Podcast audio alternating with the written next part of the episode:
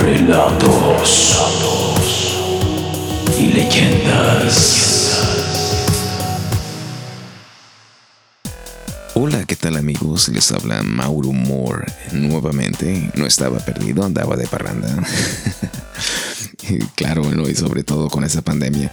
Eh, y vamos a continuar con esta serie de relatos en esta cuarentena interminable. Y por supuesto vamos a seguir hablando de fantasmas, que de alguna manera viene de la palabra aparición en el folclore de muchas culturas.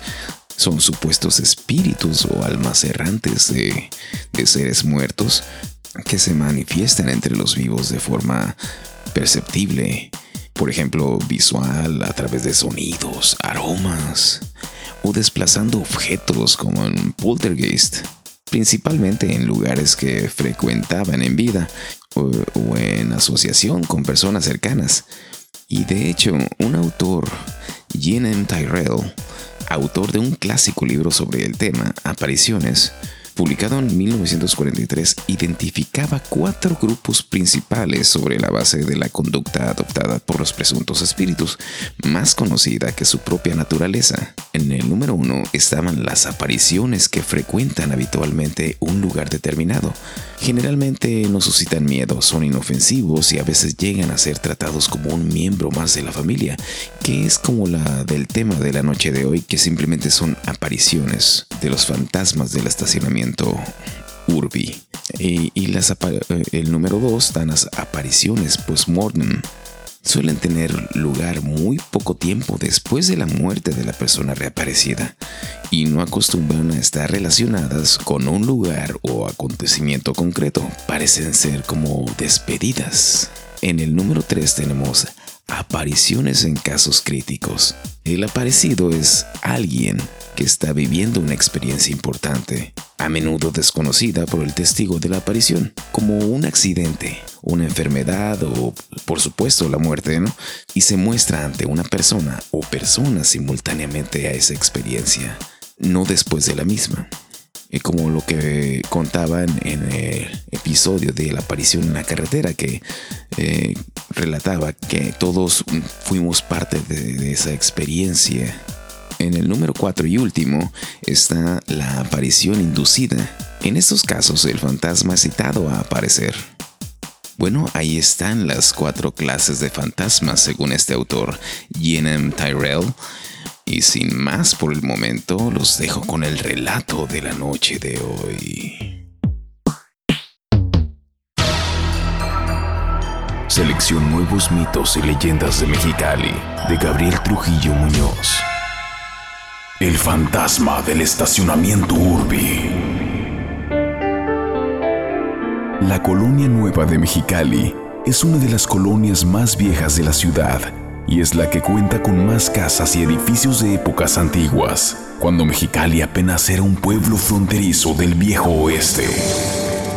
Entre las casas habitación de esta zona urbana abundan casas de estilo colonial californiano, casas de madera estilo de la costa oeste y edificios de oficinas estilo arquitectura porfiriana o del periodo neoclásico. A veces, la negligencia oficial o la falta de conciencia cívica lleva a sus dueños a vender estas construcciones o remodelarlas, transformándolas en adefesios que nada tienen que ver con el resto de las fachadas de época de esta colonia. En 2005, los dueños de una casa así por la Avenida Reforma, la vendieron a un abogado, quien prometió dejarla intacta. En vez de ello, la derribó en una sola noche. La casa situada apenas a dos casas de las oficinas del Instituto Nacional de Antropología e Historia, acabó siendo un simple terreno baldío. Ante el escándalo por tal situación, el lote fue revendido y acabó como el estacionamiento de la empresa Urbi.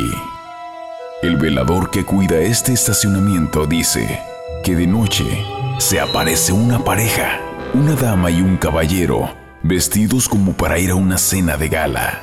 Ella porta un largo vestido de noche y guantes blancos. Él usa un frac de etiqueta y sombrero de copa, que ambos están siempre de pie y que saludan con grandes reverencias y las manos extendidas a visitantes invisibles. El velador le llama a esta pareja como los anfitriones, pues los ha contemplado por mucho tiempo y cree que están dando una fiesta en lo que fuera su casa. Los que acuden a esta fiesta no se ven, pero se escuchan sus voces, risas y conversaciones. ¿De qué hablan? Le pregunto de lo mismo que nosotros, del clima, de las tarifas de luz, de los chismes del pueblo. Luego, al amanecer, dan media vuelta y desaparecen en la barda del fondo.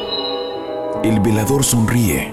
Es como abrir una caja de música y al mirar dentro, ver una fiesta de hace 100 años. ¿Por qué surgen estos fantasmas?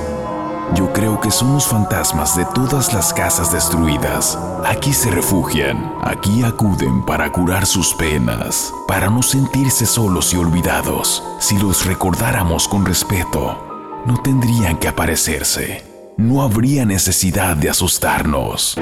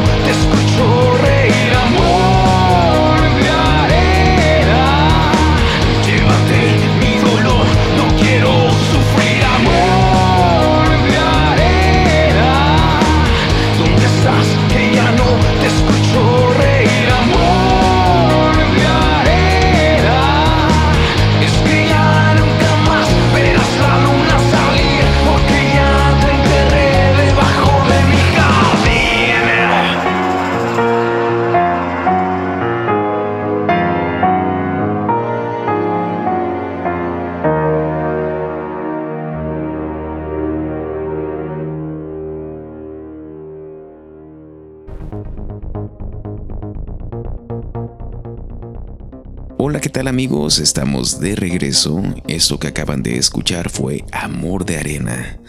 Del grupo Avalancha les recuerdo que pueden escuchar la música en las diferentes plataformas digitales y también pueden eh, buscar la, la página en Facebook y darle like. Y la de su servidor, Mauro Moore. Eh, espero que les haya gustado. Si quieren escribirme pueden hacerlo en Facebook, algún comentario, alguna sugerencia, como ya lo he dicho, o alguna lectura que quieren escuchar en este espacio. Con todo gusto, para eso estamos. Y por favor sigan todas eh, las recomendaciones que se nos indican sobre esta contingencia que aún no se va, ¿no? Hágalo por los suyos y les mando a todos un gran abrazo y les deseo una excelente semana. Hasta la próxima.